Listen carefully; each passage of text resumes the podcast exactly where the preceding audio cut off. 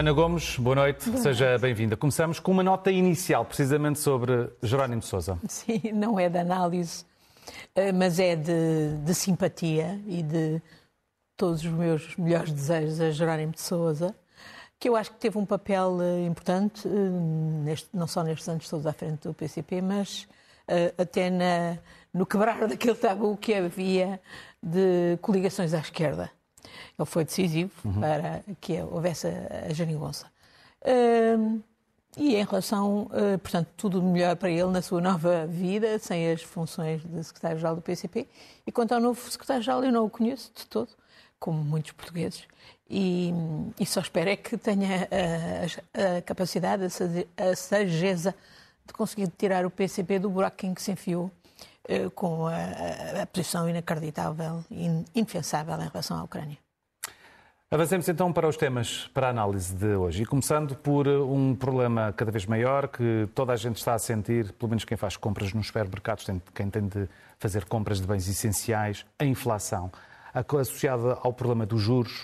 Uh, e à estratégia, e falamos sobre, falemos sobre a estratégia do BCE, a forma como uh, alguns Estados-membros estão contra a estratégia e a ausência de um consenso sobre como lidar com o problema uh, da crise atual e de se existirá ou não no próximo ano uma recessão generalizada mundial. Portugal tem previstos um crescimento pouco acima de 1%, só para dar o exemplo.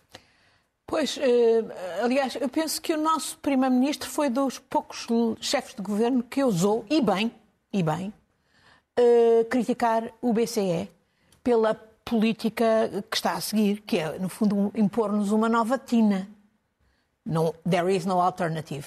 E impor-nos, portanto, uma receita de, a pretexto de combater a inflação, eh, subir os juros. E, e, e subi-los de forma galopante, disse o Presidente da República, que aliás também aí bem acompanhou o, o, o Primeiro-Ministro. Nós sabemos, como eles disseram, que esta, eh, que esta inflação não depende de, da pressão da procura e do consumo, depende da oferta. E está ligado à subida dos preços do petróleo e do gás, que a Rússia engendrou eh, e que levou a que, a partir de fevereiro de 2021, ela se sentisse. Mas a verdade é que em maio de, de, de 21, a inflação começou a dobrar os 2%, que é, digamos, a margem que é costume ser considerada o ideal por, por parte dos bancos centrais, do, BCE. Um, e uh, uh, chegou-se a dezembro e ela já estava nos 5%. E o BCE e os banqueiros centrais estavam, tinham o mantra da inflação temporária. Aliás, foi à conta disso que o nosso Primeiro-Ministro e o nosso Governo não tomou medidas no, de compensatórias no orçamento de 2022. Lembramos-nos bem. De repente, em julho de 22, a inflação dispara para cerca de 9% tudo isso à conta, portanto, mais uma vez, dessa pressão resultante da, da, da, da subida dos preços da energia e, e depois da contaminação para outros setores. E aí o BCE dispara de rajada. Uh, em julho, em outubro, uh, em setembro, em julho, em setembro, em outubro e, e promete mais. Isto é completamente inaceitável, porque isto é contra as medidas que, por outro lado, os governos estão a tomar. Uh, de, uh, porque aceitamos ou não que estamos numa situação de guerra, que é a guerra também que é a grande pressão para esta situação de inflação. Uh, uh, desde o governo da Alemanha, que põe de lado 200 mil milhões para correr, justamente para compensar a pressão da inflacionária no seu país. Há outro tipo de medidas que estamos a tomar a nível europeu e nacionalmente aqui também, de facto isto não faz sentido. Estamos confrontados com esta história da Tina. E vêm-nos uns senhores que dizem que são, uh, enfim, que, estão nesta linha neoliberal da escola de Chicago, monetarista, que vêm dizer, ah, não se pode criticar os bancos centrais. Mas mas os, não se pode criticar porquê? Mas os bancos centrais, para já, demonstram que fazem erros e o, banco, e o BCE tem feito erros. Eu já referi este, até a senhora Lagarda, que há uns tempos, ela própria fugiu-lhe a boca para a verdade E nós lembramos que ela, quando aqui esteve no ano passado, em novembro, para os 175 anos do Banco de Portugal, foi uma das que disse não, a, inflação é temporária, não vai uhum. haver subida de juros. Agora está numa de subir os juros. E veio ainda há pouco tempo a dizer que isto não são os banqueiros que têm que fazer o trabalho de contenção da inflação, são os governos. E estão a tentar fazê-lo de alguma maneira. Mas isto choca com as políticas do BCE que engendram de facto, empobrecem as situações e engendram recessões, empobrecem as populações, põem em causa a própria democracia, porque isto é, é, é um pão para a boca de todos os extremistas que por aí pululam e que querem destruir as democracias e, e naturalmente, só uh, enchem os cofres dos, do, do, dos bancos. Então, o BCE está a fazer mal, tal como está a Fed nos Estados Unidos e o Banco de Inglaterra também que estão a aumentar. E, Recordando que nos Estados Unidos já vai em 4% o dobro. E no caso do, do BCE ainda está também a fazer mal, porque também falhou completamente a sua política de, digamos, de equilíbrio cambial. Então o que é deveria ser que feito? Foi o facto de ter permitido que o, que o euro se desvalorizasse em relação ao dólar. dólar. que também induz mais inflação. Portanto, essa história de nos dizerem que não, que não se devem criticar o, o, o BCE como se fossem uh, uma entidade divina é falso.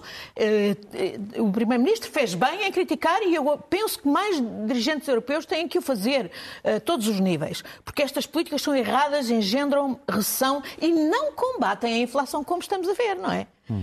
E, e, os governos é que têm. O que é que é preciso fazer? É os governos fazer, atuarem e assumirem as suas responsabilidades, designadamente no controle dos preços. Para isso é que precisamos de governos. Para isso é que elegemos governos. Os tipos do Banco Central eh, não são eleitos por nós. Não, não, não, não prestam contas diante de ninguém. Têm considerações técnicas que têm a ver muito com os próprios interesses no sistema financeiro. Vemos-lo aqui em Portugal onde Mário eh, Centeno tentou timidamente defender a honra, digamos, do BCE, uh, e nós estamos todos os dias a ver que o próprio Banco Central, uh, uh, essa história da independência do Banco Central, seja o nacional, seja o europeu. tem os seus limites, não é? A gente todos os dias vê isso, não é? Portanto, não é, não é por essa razão que não devem ser criticados quando então, as políticas quando diz que, deve, que o que deve ser feito é controlar os preços, que os governos devem fazer os controles dos preços, deve ser a implementação de limites máximos para atuado... os preços de energia, os da aplicação de, juro, de não, taxas ter... extraordinárias para os lucros deviam... das empresas, nomeadamente de distribuição, é deviam, isso fazer? Deviam, deviam ter atuado com inteligência, com rigor, a tempo e horas, não deixando que isto escalasse, não deixando, portanto, tive, estando a negar que a inflação estava aí e a dizer que era temporária e de repente vêm com estas medidas de mata-cavalos, como diz o Stiglitz e outros economistas, isto é o tipo de terapia que mata o paciente. A gente já viu este filme na Troika, não é? Nessa altura, com a mesma receita aplicada de outra maneira, enfim, de, com, outras, com outros pretextos. E neste contexto isto é de facto desastroso. E, portanto, o que é preciso fazer é os governos assumirem assumirem a necessidade de controlar os preços e intervirem para controlar aqueles mercados que estão desregulados, designadamente o, da, o das energias e os outros mercados que, por contagem, nós estamos a ver até o preço do, da, dos retalhistas alimentares, etc. Tudo à conta disso, só em parte por causa da inflação na, na, na energia e em boa parte por razões oportunistas de aproveitar e, e naturalmente, uh, uh, deitando abaixo as economias e, e os países. E, e, ainda não estamos a ver desemprego no nosso país, mas por este caminho lá podemos chegar. E sabemos que depois as consequências são desastrosas a todos os níveis. Mudemos de, de tema uh, uh, e comecemos a falar sobre questões relacionadas com incompatibilidades de cargos públicos. Houve ainda esta semana mais um caso uh, que se ficou a saber. Na Câmara de Lisboa, por exemplo, Uh, o vereador substituto Pedro Simas, que fez uh, contratações, ao que teve um contrato com a Câmara de Lisboa, um processo uh, que, que, está agora a falar-se e que poderá, inclusivamente, inviabilizar decisões que tenham sido tomadas por ele, enquanto vereador substituto na Câmara, e que possam levantar ainda mais problemas. Isto é um, uma área que não tem propriamente fim à vista? Sim, e não se resolve com tiradas como aquela que o nosso Primeiro-Ministro ainda esta semana uh, utilizou uh, para tentar uh, abafar, digamos, as, as perguntas pertinentes dos jornalistas sobre o caso Miguel Alves, uhum. o seu secretário de Estado dito coadjuvante, por este andar não coadjuva nada, pelo contrário. Porque não é verdade que a questão seja uma daquelas questões que é da justiça e por isso não é da política. Essa é sempre, também sabemos, um, mantra que o Primeiro-Ministro uh, usa, uh, de que ele usa e abusa. Neste caso é claramente abusivo, porque esta é uma questão sobretudo política, independentemente da justiça. E, aliás, esta entrevista que o, que o Secretário de Estado hoje deu, penso eu que também não ajuda muito uh, o, o, o Primeiro-Ministro nessa tirada, porque, no fundo, ele próprio vem vitimizar-se e vem, no fundo, levantar mais questões. E, a última análise, a questão... E dizer, por exemplo, que só agora é que o caso é conhecido, porque só agora porque, é que ele é governante... Exatamente. E, por, e quando o que está em causa é, um, um digamos, um, um, uma utilização de fundos públicos eh, de uma forma que não, é minima, não está minimamente justificada, não é? E que levanta suspeitas. Mas há também o caso de um. Isto é em relação ao governo, mas podemos levantar o caso da deputada Andréa Neto do PSD na Assembleia da República. Pelos vistos, tem ao mesmo tempo uma empresa de, de cobrança de créditos e continua a geri-la em manifesta incompatibilidade. E a mesma coisa, esse caso, na Câmara, Câmara Municipal. Mais uma vez, tudo casos que dão munições àqueles que querem destruir a democracia. E, portanto, eu pergunto, mas porquê que continuam a desvalorizar a importância sucessiva que estes casos têm na falta de credibilidade das instituições democráticas, na desconfiança dos cidadãos em relação às instituições democráticas? Há outro caso em que eu quero também falar, que é de, não é de incompatibilidade, é de desacerto, enfim, tem que foi esta tirada, a meu ver, muito infeliz, do Presidente da República a dar um reguadas, digamos, à Ministra, à da, ministra Coesão. da Coesão. Ainda por cima.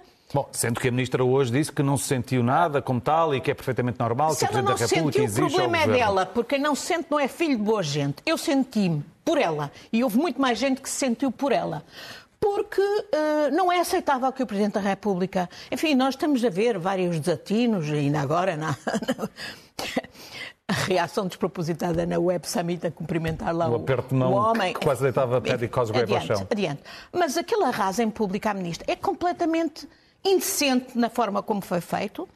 Uh, houve quem falasse em, em, em, quase misógino, mas sobretudo uh, é injusto, porque a ministra não é, é uma das intervenientes na aplicação do PRR. Não é sequer a principal interveniente. E se o Presidente da República quer controlar, e deve controlar, não é desta maneira. Há outras maneiras em que ele pode ser mais eficaz e discreto e não ser tão, uh, tão, uh, não agir de forma tão leviana e, e insuportável. E, e, mudando de tema, mas mantendo-nos no Presidente da República e no Primeiro-Ministro, falando sobre um problema gravíssimo para a sociedade portuguesa relacionado com a habitação.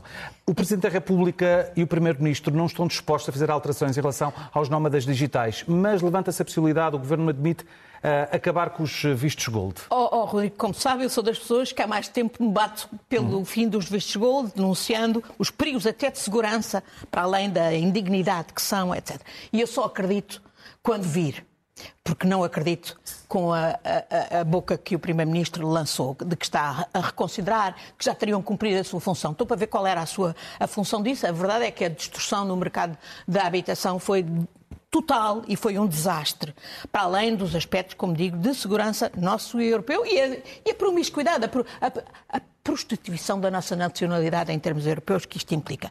Mas eles já anunciam o sucedâneo, que aliás já está, que é os chamados nómadas um, digitais. Não, mas digitais. E o Presidente da República acompanha o Primeiro-Ministro, porque inclusivamente admite a possibilidade de eles terem borlas fiscais. A que título? O Presidente da República, ainda por cima, que é constitucionalista, há um princípio na Constituição que é o princípio da igualdade. Como é que é possível manter-se a desigualdade? Que não é só em relação aos, aos nómadas digitais, é também, por exemplo, em relação aos residentes não habituais. Os nómadas digitais já só pagam 20% de imposto. Eu pago 44% com a minha pensão do Parlamento Europeu. Há, muito, há quem pague 48%. 18%. Ah, como é que é possível? Como é que é possível esta desigualdade contra os portugueses? Uma, uma, indignidade. Se as pessoas querem vir para cá, já há muito boas razões para poderem vir para cá. Eu não sou contra isso. E sou contra que se venda a residência. Agora, como se fazia em relação aos vistos gold, ah, com um esquema de resto que induzia corrupção. Aliás, estamos a vê-lo pelo comportamento. Isto é o que se passa em relação aos, aos, aos estrangeiros ricos que nós queremos acolher, digamos. Os tais nómadas digitais, se fizerem um milhão por ano, pagam 20% de impostos. Os reformados para estrangeiros... quem pagar 1.500 euros por um T1 no centro de Lisboa Isso... não é nada. Bom, e, e, se os residentes são habituais, os tais estrangeiros reformados, pagam 10%. O que é que pagam os outros, eh, outros eh, reformados portugueses, não é? Mas, mas aqui... Mas onde está o governo socialista, Ana Gomes? Não, isso não é só o socialismo não tem nada nesta matéria. Mas isto não é só um problema do governo socialista, até porque foi herdado do anterior governo, como bem sabemos. O pai dos vistos gold foi o governo Passos Sim, mas Coelho, este governo já está, portas. ou o Partido Socialista já está em funções Para há mim, anos, ainda é? é? mais, de facto, indigno. Eu fartei-me tentar, por exemplo, a, a obter a lista dos vistos gold, até para ver, por exemplo, se não havia lá oligarcas de várias nacionalidades, olhe, por exemplo, russos. Em relação a isso não se faz nada. Em relação à própria lei dos sefarditas, nós sabemos que os vistos gold, estamos a falar de 15 mil, talvez 45 mil pessoas com a reunificação familiar, mas os sefarditas são para aí o dobro. Hein? Isto é gravíssimo. E, e, o que é que se faz? Em... O governo enche a boca, bem, com a retórica de, até para combater o declínio demográfico, precisamos de abrir a porta a migrantes e vamos facilitar a entrada de migrantes. Mas não facilitamos a vida de migrantes e refugiados sequer que venham para o nosso país. Eu ainda esta semana tive com um refugiado sírio que veio, uh, está cá há seis anos, que veio, aliás, no âmbito da, da plataforma que o Presidente Jorge Sampaio uh, organizou para estudantes sírios, está cá há seis anos ainda não recebeu porque não consegue um cartão de, de, residente e já está, já pediu entretanto a nacionalidade e se calhar vai receber mais depressa a nacionalidade por tudo, porque simplesmente no CEF não atendem. O CEF que soubemos ainda esta semana que recebe dinheiro há, quem, há uma indústria organizada para pagar o atendimento no CEF. Para, para, com, com, advogados a, a, a, e se calhar redes de traficantes de seres humanos a utilizarem este esquema perverso. Quer dizer, isto não pode continuar e, de facto, que um governo socialista não tome medidas nesta matéria é uma indignidade e que o Presidente da República, suposto uh, especialista em, assuntos constitucionais, permita a continuação de uma de grosseira de um princípio da Constituição básico, que é o, da, o princípio da, da, da, igualdade, é intolerável. Aproveitando a dica, da, a dica dos eh, migrantes, será que é desta que agora poderá haver um acordo, por exemplo, entre França e Itália, entre Macron e Meloni, sendo que estão retidos e impedidos de entrar e aportar em portos italianos centenas de migrantes? Bom, eu não acredito que esse acordo, eh, embora até possa possa acontecer, mas que ele vai resolver o problema, porque o problema é mais geral e é um problema, de facto, de um acordo a nível europeu. Há uma proposta feita pelo Parlamento Europeu nos tempos em que ele lá estava, que os governos pura e simplesmente não consideraram, de distribuição de refugiados de, e de uma... De, de, Bem, acordaram, por exemplo, na questão da Ucrânia, que também podemos fazer essa passagem para o tema seguinte, para terminar. Bom, e é o que está a passar hoje na, na, no governo da senhora Meloni, que foi esta semana a Bruxelas, toda falinhas doces, porque obviamente tem o PRR dela, de, da Itália Itália, que são 200 mil milhões que ela quer fazer lá umas, umas pequenas alterações e quer precisar precisamente daquilo como pão para a boca, foi fazer umas, umas uma, uma, foi muito cordata naquilo que foi dizer a Bruxelas, mas hoje está a aplicar políticas que são uma indignidade, que violam completamente o direito europeu, o direito internacional, por exemplo, fazendo os tais desembarques seletivos, quer mandar para o mar as pessoas que eles não querem aceitar a ida de Itália. E, além de tudo mais, para uma dirigente que se diz cristã e não sei o quê, que vem lá com o Deus, Padre e Família, família, isto é tudo menos cristão. Mas, pelo menos, em relação à e é Ucrânia, é, continua claro. a querer apoiar. A Ucrânia continua Bom, a querer uh, apoiar. E, nomeadamente, numa altura em que se até perspectiva mais uma vaga de migrantes ucranianos por causa do inverno e dos problemas todos criados pela Rússia, de destruição de infraestruturas... das infraestruturas uh, básicas de eletricidade, etc. E água. E que é um problema não apenas, portanto, para a Ucrânia, mas para toda a Europa e, e que, obviamente, implica medidas. A situação está muito complicada aí. estamos a ver que pode haver desenvolvimentos nos próximos anos em relação a Kherson. Podem ser alguns bastante, eh, bastante eh, dramáticos, eh, porque já se fala da hipótese de daquilo que os ucranianos avisaram, que era que os russos fariam uh, uh, explodir uh, uma barragem na retirada de Kherson, com todas as consequências. Eles continuam a acenar com as armas nucleares, agora com, com a destruição de Londres em nove minutos a narrativa eh, russa é uma desgraça. Agora, é, é, era, a, princípio era para combater os nazis, agora é para combater Satanás. Estamos a este nível. Mas a verdade é que os ucranianos também têm razões para estar preocupados com o que vai passar-se uh, no próximo dia 8, em que vai haver as eleições intercalares americanas. O presidente Biden está preocupado, até falou de democracia moribunda. O presidente Obama está em plena campanha e a verdade é que tudo se perfila para que haja de facto uma derrota, que em parte é normal, eh, digamos. E é habitual, aliás. É, mas pode o ter consequências na Casa bastante Branca, graves. normalmente nas intercalares perto. Significativamente, o New York Times teria, tinha este, hoje um artigo que dizia que os americanos têm que olhar para as lições democráticas do Brasil. Imagine, imagine. Porque, apesar de tudo, no Brasil, com todos os incidentes que, eh, que assistimos com, com, com, constrangidos e, e, e, e com, e, com, e preocupados, a verdade é que no Brasil eh, os principais instituições se tinham juntado para declarar os resultados e ninguém tinha posto em causa os resultados. E é este nível que está a preocupação nos Estados Unidos com o que vai passar na, no próximo dia 8. Vamos a uma nota final muito rápida sobre a cimeira luso-espanhola desta semana. Bom, eh, eu penso que foi positiva esta cimeira, embora não me parece que ela vá propriamente ficar na história. De alguma maneira, eh, serenou os ânimos em relação a toda aquela polémica que se tinha levantado sobre o novo esquema de corredor eh, para as energias renováveis de alguma maneira também permitiu confirmar que o acordo que foi conseguido a nível ibérico para o controle dos preços de energia é, é, é aí está, a atuação certa, e ela foi, eh, como tal, reconhecida pela própria senhora eh, von der Leyen, deve ser replicada a outros, a nível de, de, da União Europeia e não apenas a nível ibérico. Eh, de qualquer maneira, permitiu ver que continuamos com problemas na questão da gestão da água e não é só a gestão das quantidades, mas quali da qualidade. Uhum. É um problema grave para Portugal que nós temos que, obviamente, pôr em cima da mesa. E lembro mais uma vez as repercussões da velha central de Almaraz, que também tem que estar na equação. E, sobretudo, a questão dos comboios. Abrem-se, portanto, perspectivas de linhas novas, Uh, importantes, sem dúvida, mas eu considero que é absolutamente intolerável que não haja, que tenha sido suspenso com a pandemia, até hoje não haja o, ligação de comboio entre Lisboa e Madrid para pessoas e para mercadorias. E aliás, Acho... esta semana aparecia um mapa com as, uh, o raio de alcance que várias cidades conseguem chegar e habitantes conseguem chegar de comboio na Europa e a Portugal nem sequer a Espanha. Não, no espaço é, de 5 é, horas. É, é, é intolerável e isso tem que estar em cima da mesa, tal como a questão da água, que obviamente também exige uma campanha de sensibilização da opinião pública portuguesa para a poupança de água que até hoje não foi realmente feita e que eu espero que venha, a, a, enfim, que se concretize. Ana Gomes, muito obrigado. Muito boa noite. Não boa estarei semana. aqui na próxima semana porque vou a Timor apresentar um filme que é importante para a história de Timor e para a história de Portugal. O seu tempo será aqui sabido, mas... Boa viagem então. Mas Volta daqui a duas semanas? A duas semanas. Boa viagem, Obrigada. Ana Gomes. Boa noite.